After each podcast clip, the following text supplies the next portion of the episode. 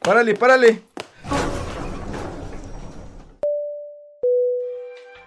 Gracias, carnal. ¿Para dónde vamos? Ya, al tercer piso. Uf, ¿y cómo crees que nos vaya? Tú tranquilo, déjate sorprender. Sí, ¿verdad? Viendo vemos. Viendo vemos. Bienvenidos. Esto es Relatos del Tercer Piso. Las opiniones expresadas en este podcast son de exclusiva responsabilidad de sus autores y no necesariamente reflejan los puntos de vista de relatos del tercer piso.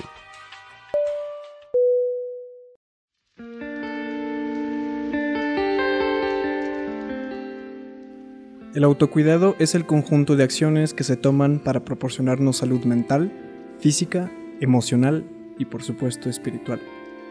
Mike, ¿cómo estás? Muy buenas tardes. Hoy mm, martes 6 de septiembre. Hola Beto, muy feliz aquí, contento de que hoy tenemos a dos grandes amigas. Le- me voy a permitir presentarlas. Primero a una gran amiga y compañera de la prepa, Bere de arroba Bere Galería. ¿Cómo estás, Bere? Bien. Y también tenemos a, nuestra, a mi gran compañera de vida y amiga, mejor amiga, a la doctora maestrante en psicoterapia humanista existencial, la doctora Fanny Torres. ¿Cómo estás, Faxis? Hola, Migue, muy bien. Bienvenidas Saludos. chicas a Tibetcito. Gracias. Qué gusto tenerlas hoy acá. Y bueno, entrando de tema a- de lleno al tema, eh, el, el nodo angular de este podcast es el autoconocimiento y la, el autocuidado, que es una de las cosas en las que nosotros como tribu estamos empujando. Ah, recientemente estuve en Mérida y, y se hablaba mucho que en Mérida ahorita está el índice de suicidios muy arriba. Y eso es algo que pues a nosotros nos preocupó y más que preocuparnos pues queremos ocuparnos en hacer proyectos en conjunto y bueno aquí abrir el tema que yo sé que es un tema eh, sensible pero aquí en este podcast está hecho para abrirlos Eh, desde su perspectiva Bere mm, ¿qué es el autocuidado para ti? Para mí el autocuidado es, por ejemplo, sentirme bien con la persona que va al espejo. O sea, desde mi físico hasta cómo me siento con, con las decisiones que he tomado y a dónde me han llevado ahora. Desde los trabajos que tomo o de a qué me dedico. Estar bien, o sea, ser como honesta con lo que pienso y con lo que hago. Y es que fíjate que hablando un poquito del autocuidado, ahora que estoy teniendo la oportunidad de volver, volver a dar esta materia de antropología de la medicina, una de las grandes este, preguntas que yo les hago a mis alumnos es precisamente esto, ¿no? ¿Quién eres? Y creo que hemos dejado mucho de lado el autocuidado y, la forma en que nosotros nos vamos a empezar a compaginar para seguir funcionando en esta maquinita, ¿no?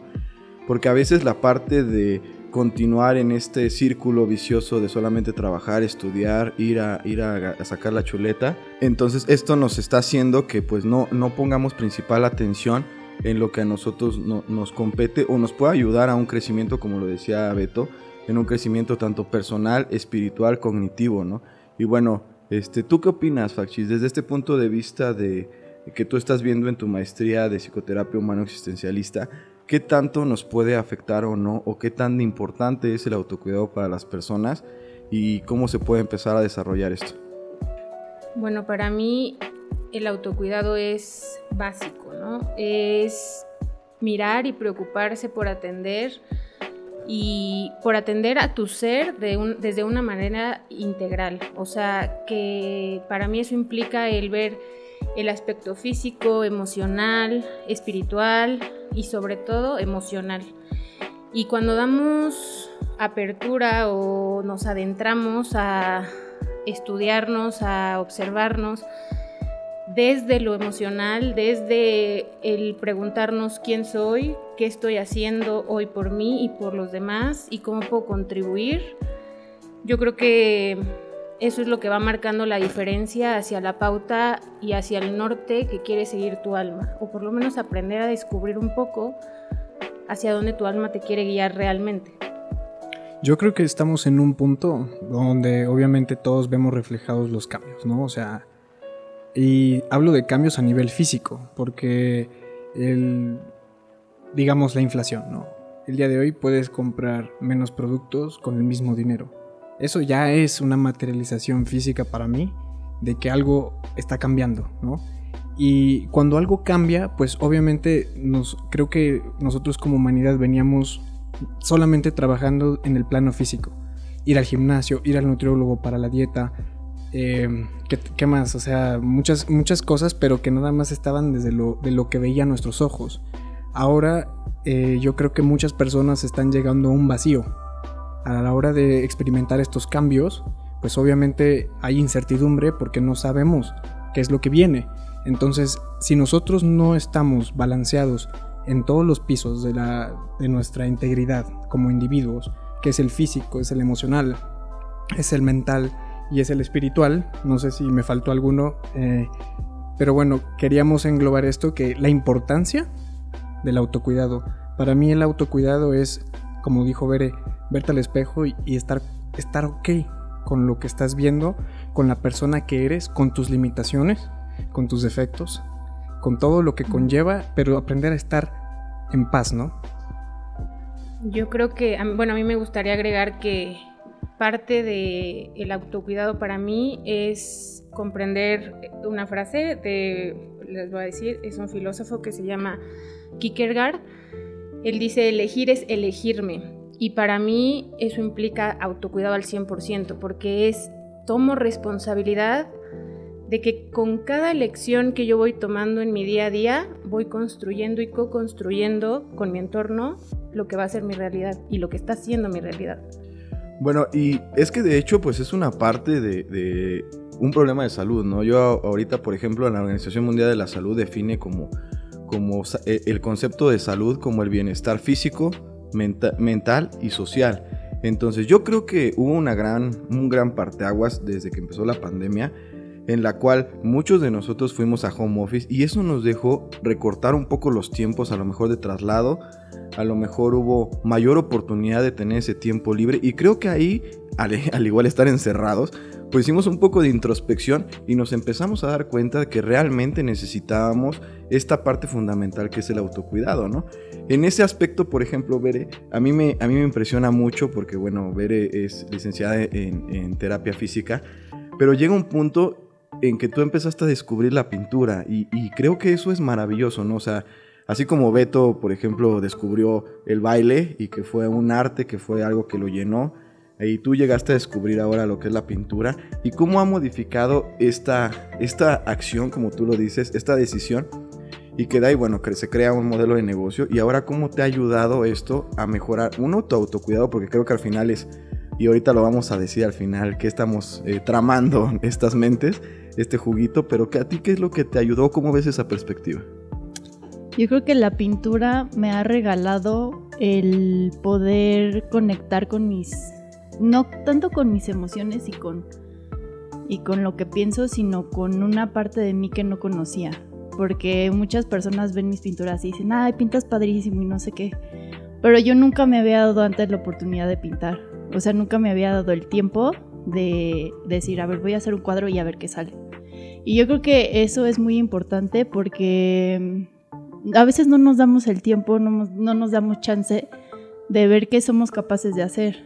Entonces, este, pues yo creo que me ha regalado eso, o sea, ver que soy capaz de hacer obras lindas, o sea, que le gustan a las personas y que las compran. Yo creo que mencionó una palabra clave que fue tiempo, ¿no? Nos damos espacios de conexión con nosotros mismos y yo creo que mientras más vas cultivando estos espacios de que yo pues, para mí son regalos que te das, espacios contigo mismo y buscando obviamente lugares que te proporcionen o actividades que te proporcionen esta conexión, empiezas a descubrir que tienes muchos talentos que a lo mejor no conocías, ¿no? O que por el simple hecho de que no, no hacemos esa pausa, y tú también lo comentaste, Miguel, o sea, dijiste, a raíz de la pandemia hay, hubo muchísimas situaciones que se fueron modificando y para mí viene de eso, o sea, como seres humanos empezamos a, a salirnos cañón de la rutina del decir, me levanto y me voy al trabajo y paz, paz, paz, paz, y no freno, no freno, no freno, ¿no? Y la pandemia para mí trajo pausa, trajo calma y con eso conllevó el, decir, bueno, tengo hoy el espacio para de verdad hacer lo que yo, algo que me guste con este tiempo, ¿no? o intentar algo nuevo. O intentar algo nuevo, exacto. Porque muchas veces no, no nos damos, como dice Ver, el tiempo para experimentar cosas nuevas que no sabes si esa es, en mi caso, como dijo Mike, fue el, fue el baile, ¿no? O sea, yo me agradezco a mi yo del pasado en el día que fui a pararme a la clase de salsa. Porque eso cambió mi vida completamente. Me dio autoestima, me dijo quién soy. Y a mí me gusta mucho una frase que se viene repitiendo y en estos tiempos creo que es muy poderosa. Que la espiritualidad y las artes es la última arma del ser humano. ¿A qué se refiere todo esto? Que la media, que las noticias nos están dividiendo el cerebro entre quién es bueno, quién es malo, si Putin es bueno, si Biden es el malo. O sea, como una, una misma noticia de un oligarca ruso que, que, entre comillas, se suicidó. Eh, perdón, eh, es otra, es otra noticia. De un, de un oligarca ruso, el dueño del Chelsea, el del, club de fútbol. Una, una, prensa te dice que vendió el Chelsea y la donó y otra prensa dice que le aplicaron sanciones a todos los oligarcas rusos y que les quitaron sus activos, o sea, sus empresas. Entonces, como la misma noticia. noticia son dos versiones completamente diferentes, remando hacia quererte inclinarte entre que decidas quién es el bueno y quién es el malo. Y la guerra, dice que la tercera guerra mundial se va a pelear, pero se va a pelear dentro de la mente de los humanos. Entonces, esto hay que estar muy cuidadosos porque toda la media que nosotros estemos viendo, todos los periódicos que estén, que estén hablando bien o mal de alguien, están pagados. ¿Cuál es nuestra última opción como seres humanos? Para mí, y yo lo digo y lo digo con firmeza, es el arte y la espiritualidad.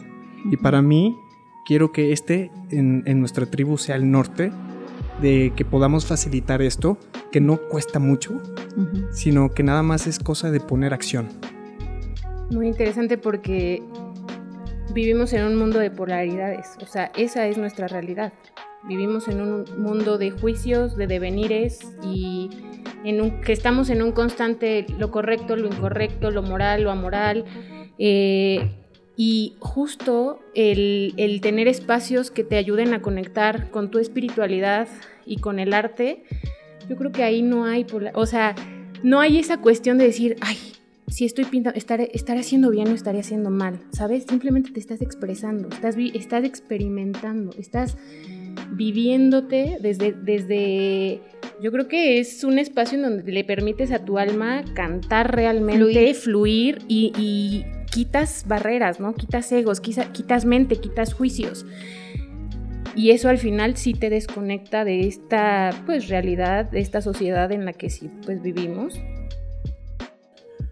bueno, y aquí, este, pues haciendo este parteaguas, creo que esto que hemos dicho es bastante eh, bueno. Creo que ya entendemos el punto de vista. Al final, como yo le dije a Beto hace rato, creo que hemos encontrado ya, si pudiéramos definir a Tibetcito y lo que estamos haciendo con el podcast y con lo que estamos tratando de invitar a las personas, pues es generar esta acción de autocuidado y generar esta acción de, involucrarnos más en nuestros pensamientos, en nuestros sentimientos y en el actuar hacia un bien común, ¿no?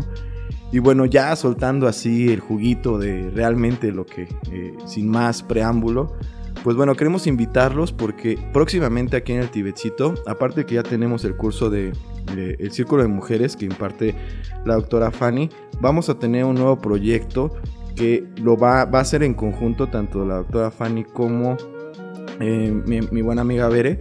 Y cuéntenos un poquito de qué se trata esto y cómo nos va a ayudar y qué tiene que ver con el autocuidado. Yo creo que tiene que ver con dejarte, o sea, quitarte como la máscara de adulto y venir a, divertirte y a pintar y a conectar con tu, con tu yo interior, o sea, con tu, con tu esencia. Venimos a hacer una meditación en el taller de arte terapia y a tratar como de, de desestresarnos y de fluir y de que en la misma obra nos hable en nuestro interior, porque a veces tenemos muchísimas cosas en la mente y que, y que tengo que pagar esto y lo otro y tengo que acabar mi curso y no sé qué, pero realmente qué queremos. O sea, al final del día, como que vamos como robotcitos haciendo cosas y no sabemos si eso es lo que realmente dentro de nosotros queremos. Y a través del arte lo podemos expresar, porque viene del inconsciente. Y a lo mejor pintas, no sé, una luna Y para ti, ay no, pues es que se me antojó pintar una luna, pero tiene un significado en específico esa luna. Entonces venimos a descubrir qué queremos decir con, con el arte, sin la mente. A mí me entusiasma, me entusiasma, mucho ser parte de este nuevo proyecto porque desde que me lo estaba platicando, Bere, dije, wow, o sea, la verdad me explotó la cabeza, ¿no? Me imaginé todo el proceso, todo, o sea, vivirme ahí en, en, en esa nueva actividad y me dice, Bere, o sea, para mí es ofrendar un espacio en el que la persona llegue sin importar, bueno, sí, importando todo eso que trae, pero en especial ese día en específico, cómo se, está sintiendo, qué fue lo que vivió en ese día y que llegue y se desconecte y que entre en una meditación en donde te lleven a, conectar con tu emoción, con tus sentimientos, con tu sentir y que saliendo de la meditación tú puedas ser capaz eh, a través de la guía de Bere eh, de plasmar en un lienzo esa emoción y que aparte de eso te puedan dar un significado o una mirada hacia eso que tú estás ahí representando, yo creo que es un, eso, eso es ofrecer, ofrecer un espacio de liberación. A mí me gustó mucho algo que dijo Bere, que dice, es la comunicación entre el subconsciente y, la mente, ¿no? O sea, eh, la mente para mí es esa supercomputadora que, que es, algo asombroso pero que digamos que está programada a, digamos que a no salir de, lo egoico, o sea, de, hacia, hacia adentro, hacia cuidar hacia tus intereses, lo cual es completamente normal, ¿no? Em, el arte se habla de que va por encima de cualquier limitación, tanto lingüística, porque también las palabras tienen eh, un límite, las letras tienen un límite, y hay veces que nosotros no podemos encontrar las palabras para expresar lo que sentimos. Entonces, en mi caso, o sea, las artes, el baile, ahí es cuando yo realmente, alguien puede ver físicamente cómo me siento por dentro. El baile, la pintura en este caso es, alguien puede ver cómo estoy por dentro y, qué colores uso, también no es gratis. O sea, con mamá en curso de milagros estamos estudiando, o más bien hacemos meditaciones con colores. Y es muy interesante cómo un color te puede también cambiar este, la emoción, ¿no? Y te puede también ayudar mucho a, balancear esos picos. Y que está bien porque estamos en un círculo de crecimiento y muchas personas queremos huir del estrés. Pero el, estrés es parte de crecer. Crecer le duelen las rodillas al niño, le, duelen los dientes, o sea, el crecimiento duele, es doloroso, es molesto. Entonces, hacer un,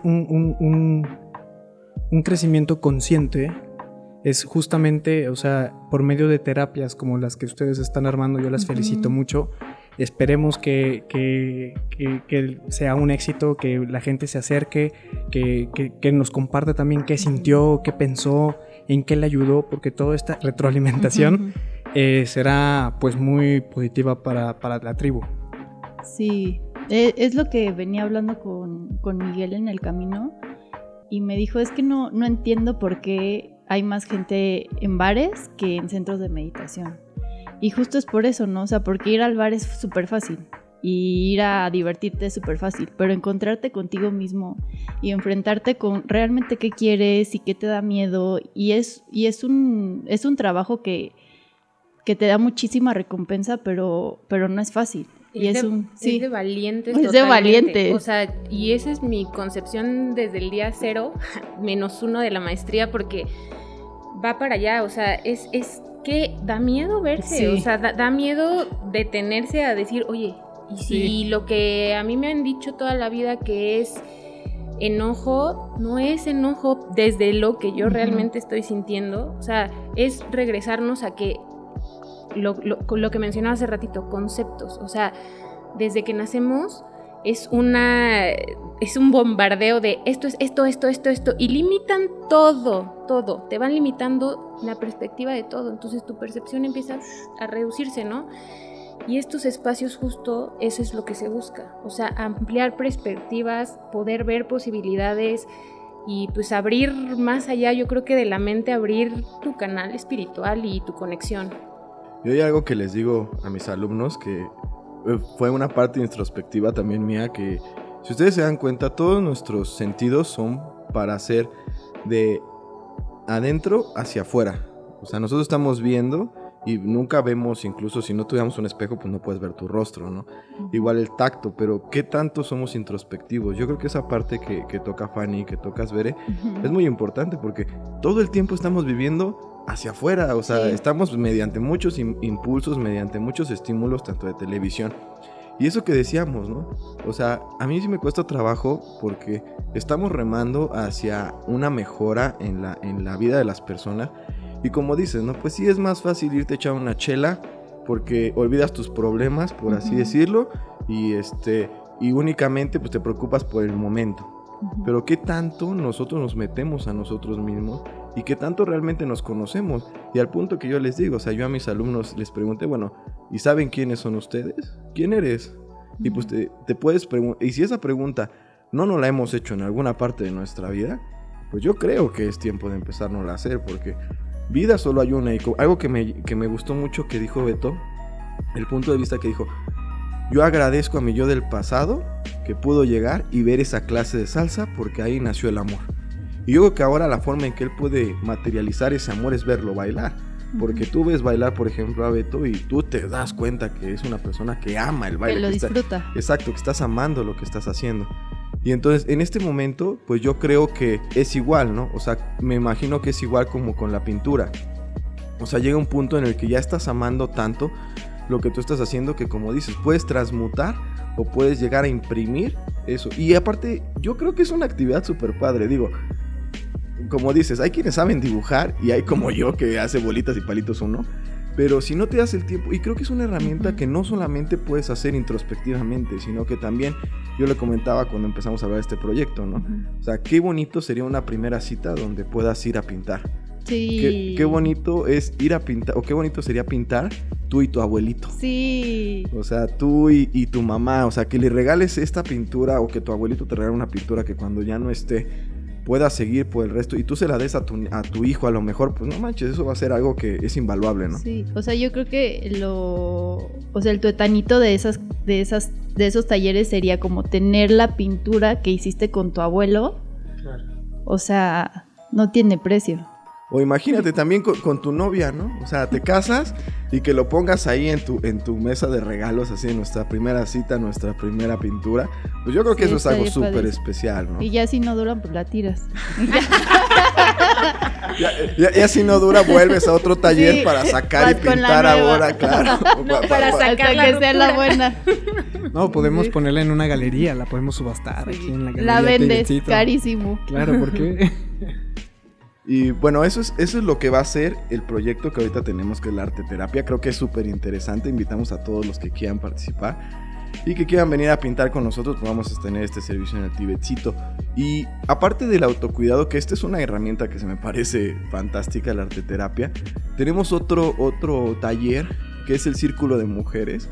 Y ahí yo siempre que me preguntan, siempre le digo a Fanny, a ver, por favor explica, porque yo realmente pues estoy en blanco. Pero creo que es un espacio muy importante y creo que es algo que, que abrirlo hacia las mujeres pues genera una mejor empatía y creo que quiero que nos cuentes más de ese juguito que es el Círculo de Mujeres, Fanny. Bueno, el Círculo de Mujeres es un espacio de conexión, de plática rica, de diálogo, eh, pues literal entre mujeres, donde sí se sigue como una línea. Para mí yo creo que el objetivo es rescatar, las, rescatar el poder eh, tener espacios donde se hable acerca del sagrado femenino y de acerca de las mujeres medicina. Y van a decir, bueno, ¿y qué es eso del sagrado femenino y qué es una mujer medicina? Bueno, una mujer medicina es aquella que cree en sí misma y en sus posibilidades y las aprovecha para, para crecer y sanarse como personas y por ende sanar a su entorno, sanar a los suyos, ¿no? Si yo me modifico, todo mi entorno se modifica. Y rescatar eh, el sagrado femenino viene de, híjole, la historia de los círculos de mujeres viene desde épocas de la caverna, donde, donde sí ex- existía muy marcada esta eh, pues segregación entre el género masculino y femenino, donde los hombres salían a cazar y las mujeres en ciertas épocas, generalmente muy ligado a, las fases de la luna, se reunían en ciertas tiendas y pues sí, en tribu, en círculo, con mujeres. Todas las edades, todas las edades, porque eso implicaba, la reunión de estas mujeres implicaba el transmitirse sabiduría, sabiduría sagrada la sabiduría que tiene mi abuela, que tiene mi bisabuela, que tiene mi madre, que tengo yo como hija, porque cada una se encuentra viviendo una fase diferente de mujer. Algunas ya fueron madres, otras no, otras apenas están cumpliendo su primer paso. Bueno, hay ciertos ritos de paso, se llaman, por ejemplo, las primeras menstruaciones. Em, y es simplemente abrir un espacio para poder tocar estos temas que a pesar de que digamos, oye, ya es 2.22, no puede ser que, que todavía haya tabú o cosas así, los hay, o sea, los hay. No, hay, hay espacios donde no puedes ni incluso hablar del aborto porque es como, oye, no, no lo toques, ¿no?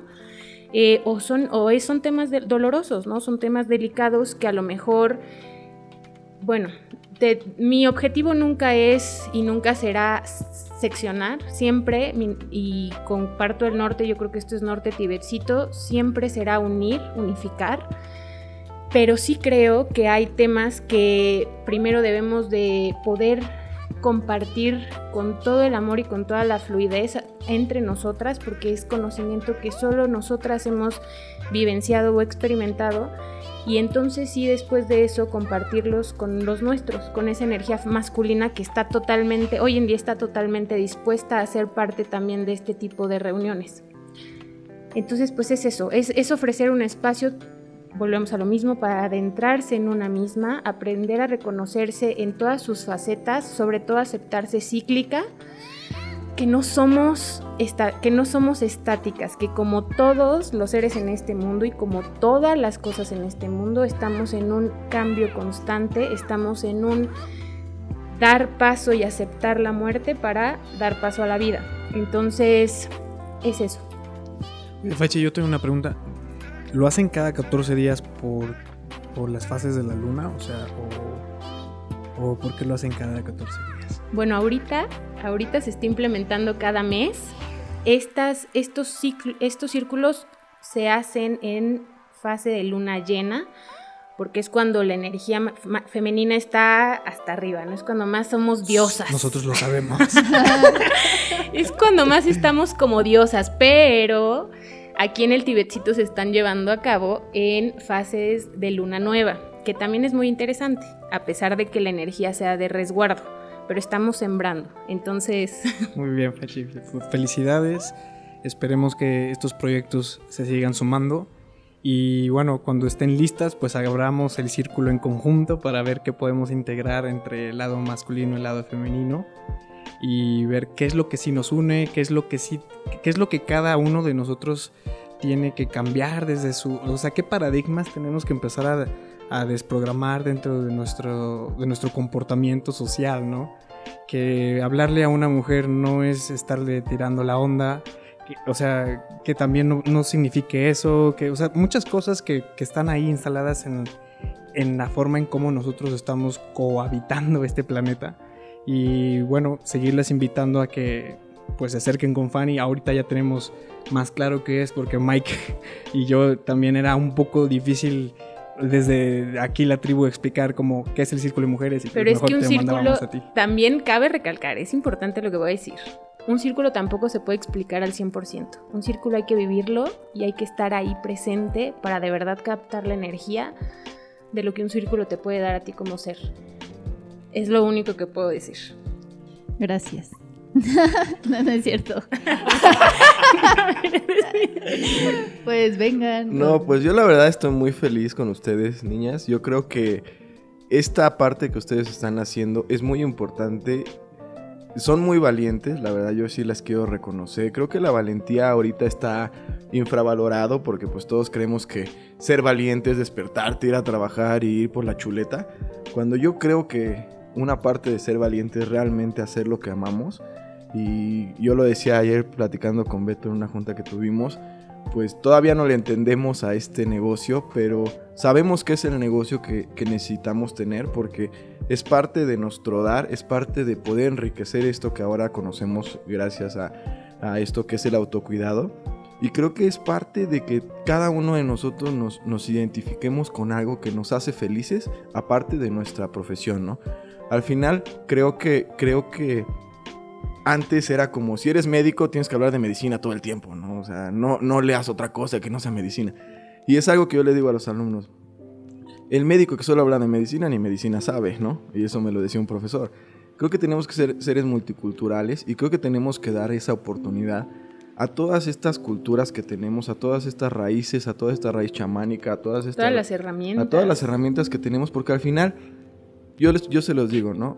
Para mí la medicina no es salvaguardar la vida, para mí la medicina ahora es mejorar la calidad de vida de un paciente o de una persona con toda la multidisciplinaridad que tiene para llegar a un bien común. Y creo que si nosotros nadamos sobre ese norte, vamos a empezar a cambiar y dice por ahí que hay un estudio, ¿no? Cuando mil personas cambian un estado de mentalidad, automáticamente toda la Matrix cambia, ¿no? Y creo que pues esta es nuestra parte de intentar cambiar la vida. Entonces, les agradezco mucho que hayan venido. Muchas felicidades y a ver, va, va a hablar Fachisita. Bueno, a mí me gustaría también terminar con una frase que me dijeron en el día uno de mi maestría, que fue, avienta tu corazón, que tu cuerpo te alcanzará. Y eso, o sea, ni siquiera me gustaría interpretar la frase porque me gustaría que cada uno se quede con el mensaje que les deja, pero que, que sepan que estos espacios de arteterapia, de círculo de mujeres, de venir a yoga, de venir a clases de salsa, son, son espacios donde estás aventando el corazón y el cuerpo simplemente sigue el flujo. Yo en lo personal, como lo que Mike dijo de la teoría de, de mil, de las mil personas, me sonó a una a un conocimiento en el mundo del esoterismo que viene de la raíz cuadrada del 1%. Y bueno, otros creo que hay un libro por ahí que se llama La teoría del mono. El eh, millonésimo círculo también habla de la teoría del mono. El centésimo mono. El, centésimo, mono, algo así, algo del mono. ¿Y yo qué? ¿De qué hablar? El, punto, yo venía a hablar de, arte arteterapia. Oye, no, pero el punto es de que eh, que bueno, que finalmente el comportamiento de otros eh, siempre van a, van a, va a repercutir en la psique de todos los demás. Y yo, fíjate que desde que empecé a estudiar eh, astrología, eh, conscientemente me he vuelto más observador. Y me doy cuenta, por ejemplo, en el avión que aterriza, y aunque el capitán dice, eh, manténganse sentados hasta que se, hasta que se asegure. Como borrego se para. Todos se respetan, pero nada más dos borreguitos se paran y ya todos. truc, todo, todo el avión ya rompió ese orden, ¿no? Y yo digo, bueno, ¿cómo si funciona para mal? O sea, para mal hablando en el sentido figurado de lo que debería o no debería de hacer, no quiero entrar a, a, esa, a esa dicotomía, pero exactamente de la entropía del desorden, que es en la física se habla que la entropía es mayor a cero, me lo dijo un físico, significa que el poder destructor es, es mayor al poder constructor. Entonces, yo dije, bueno, eh, Tibetcito también está haciendo, o queremos eh, quitar esos velos y queremos ver si los tabús, lo que dice el esoterismo aquí y allá, es cierto o no es cierto, ¿no? O sea, porque hasta que no pongamos esfuerzos y no nos digamos que sí queremos, o sea, yo en mi mundo, yo pienso que me, voy a levantar y voy a vivir en otro mundo. O sea, en algún día, cuando, cuando imagínense, se habla que son, en la raíz cuadrada del, 1% de todo el planeta, dicen que son 7000 personas. Entonces de ahí vienen mucho los rituales de las Olimpiadas, del Mundial, porque casualmente las Olimpiadas, si se dan cuenta, empiezan con la luna, o sea, en fases lunares.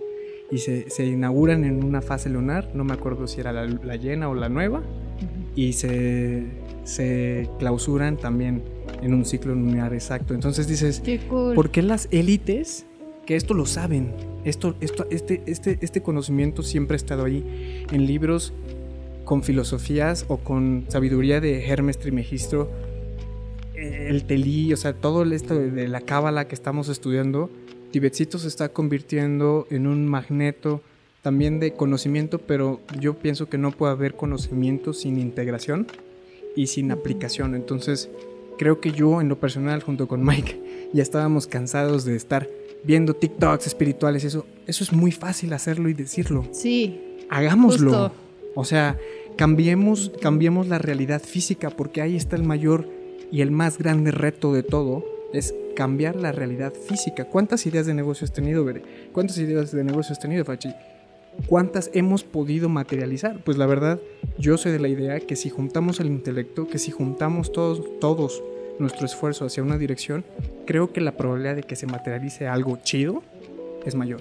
Es que es también comprender que no hay desconexión, o sea, somos un todo. Y cuando te empiezas a vivir desde ahí, entonces sí empieza a ver, ay no, esto ya es magia. Y simplemente es reconocernos como los seres poderosos que somos, los seres energéticos que somos y cómo a través de estas influencias de, como menciona el Kabbalah, cómo es arriba es abajo, cómo es afuera es adentro, o sea, desde esa comprensión, cómo puedo yo hoy, a través de estas herramientas, co-crear y transformar mi realidad.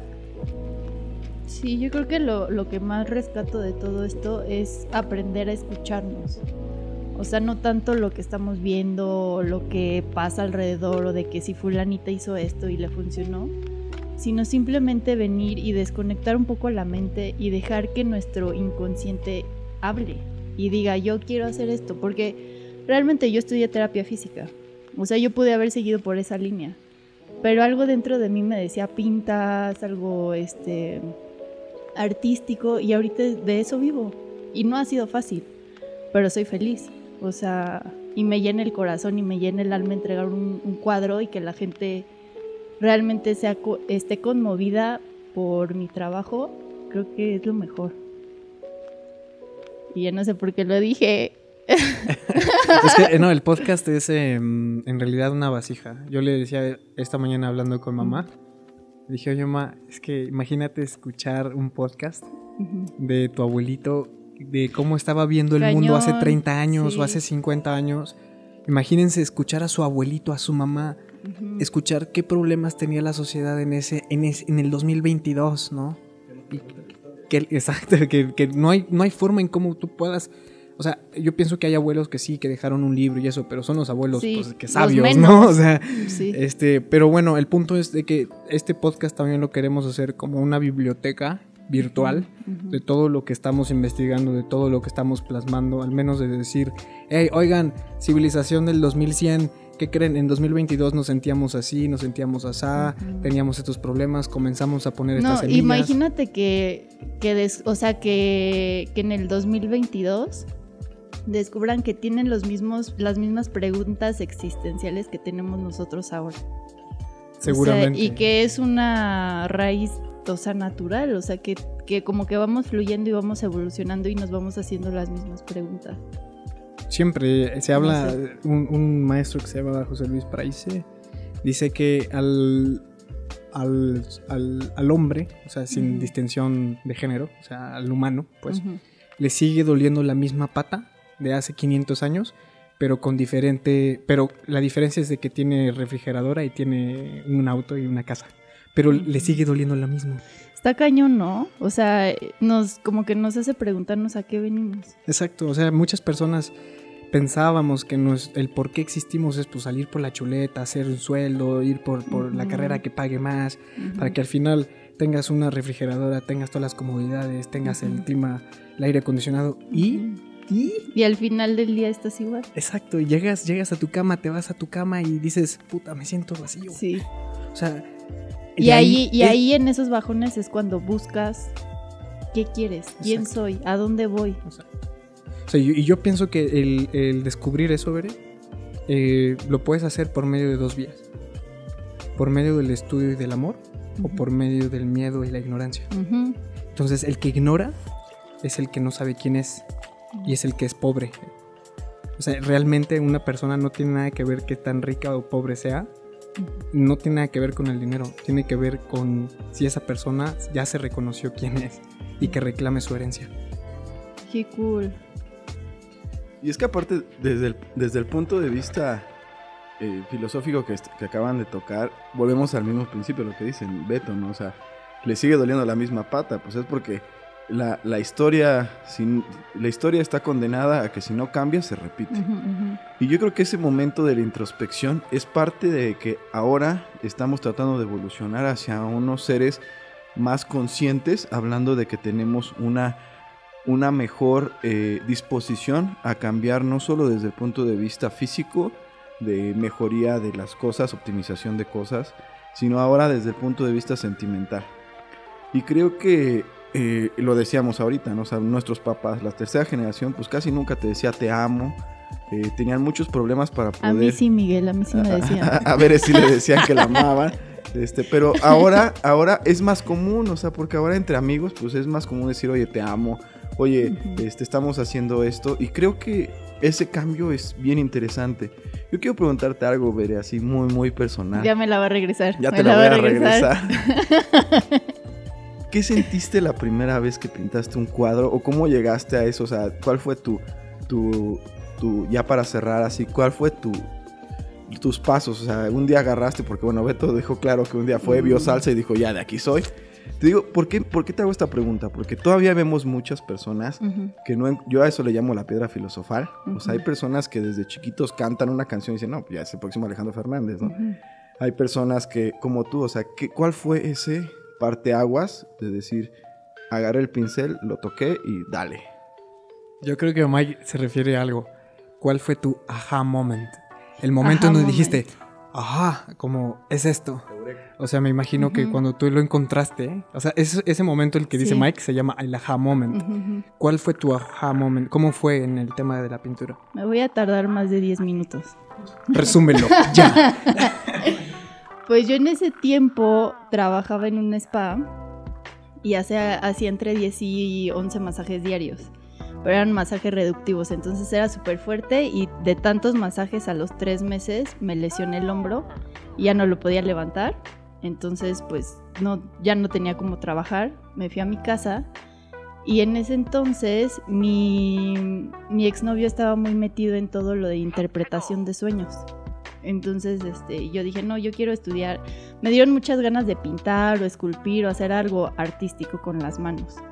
Y me dijo, pues, ¿por qué no pues, te metes a clases? Me puse a buscar clases, estaban carísimas y dije, no hay manera. Y después me dijo, pues, que te interpreten un sueño. Entonces yo escribí mi carta, así de qué tengo que hacer, tengo que tomar clases o empezar por mi cuenta o, o por dónde. Me interpretaron el sueño y salió que tenía que seguir el camino sola o sea que tenía que, hacerlo sola. Entonces fui a Lumen, tal cual, compré, le pregunté al chavo que te ayuda, oye, ¿cómo le hago para pintar un cuadro? Y me dijo, ah, pues hay óleo o acrílico. Y yo, pues, el más fácil, ah, pues acrílicos. Compré unos, agarré un lienzo y dije, ¿qué me encantaría hacer en este planeta? Y yo amo a los perros. Entonces hice a mi prima con su perro que amo, que se llama Bartolo. Y ese fue el primer cuadro que hice, se lo entregué y así fue como mi aha moment. Gracias por compartirnos, Verita. Oigan, chicas, pues con la noticia que ya se nos acabó el tiempo. A ver, Fechita, ¿quiere agregar algo? Dos segundísimos. Solo me gustaría que nos quedáramos también con algo. Nunca vamos a ser seres acabados, nunca vamos a ser seres resueltos, pero el dar el primer paso hacia el autoconocimiento siempre va a haber una puerta de maravillas. Gracias, Fanny. Bueno, chicas, ahora sí, nos tenemos que despedir porque se nos acabó el tiempo, pero cuéntanos, Bere, cómo estás en redes sociales. Como Vere Galería, arroba Vere Galería en Instagram. ¿Y tú, Facchis, cómo te encontramos en redes sociales? Fanny Torres, en todas. Y que quede claro que las dos también ya van a estar aquí en Tibetcito. Y Beto, ¿cómo estamos en redes sociales ya para cerrar? Eh, nos encuentran como Relatos del Tercer Piso en, en Spotify, ya en Amazon, ¿no? En Google Podcast también. En Instagram, Facebook, tibetcito.com, ahí reserven su clase, ya vamos a tener un marketplace. Si les interesa vender sus productos a través del marketplace, por favor contáctenos. Está muy fresco el tema, pero ya podemos ir aventando unas, unas perlitas. Llame ya. Llame ya. Este, únanse a la tribu. eh, nos salimos todos los miércoles a las 11, 11 de la mañana, que es cuando se penetra la Matrix. Esperemos que haya sido un podcast que les haya dejado algo. Y bueno, gracias a la producción, a Rudo, a todos los seres queridos que estamos aquí grabando, Gracias a Tibetcito. mandando los buenos deseos. Besitos y bendiciones. Gracias. Muchas gracias a todos, en especial a los, a los invitados. Muchas gracias, Rudo. Muchas gracias que nos acompañan. Si es cierto, se me había olvidado darle la buena noticia que ya estamos estrenando redes sociales, ya estamos en Amazon Music, como dice Beto. También estamos en Google Podcast. Nos pueden encontrar a todos aquellos que no tienen cuenta de pago en alguna de estas plataformas. Nos pueden encontrar en www.tibetcito.com. Ahí también está ya publicado el podcast totalmente gratuito para que ustedes lo puedan escuchar y obviamente también estamos en Spotify. Pues muchas gracias a todos, que tengan excelente semana y nos vemos pronto. Cuídense mucho y bienvenidos a la tribu. Bye.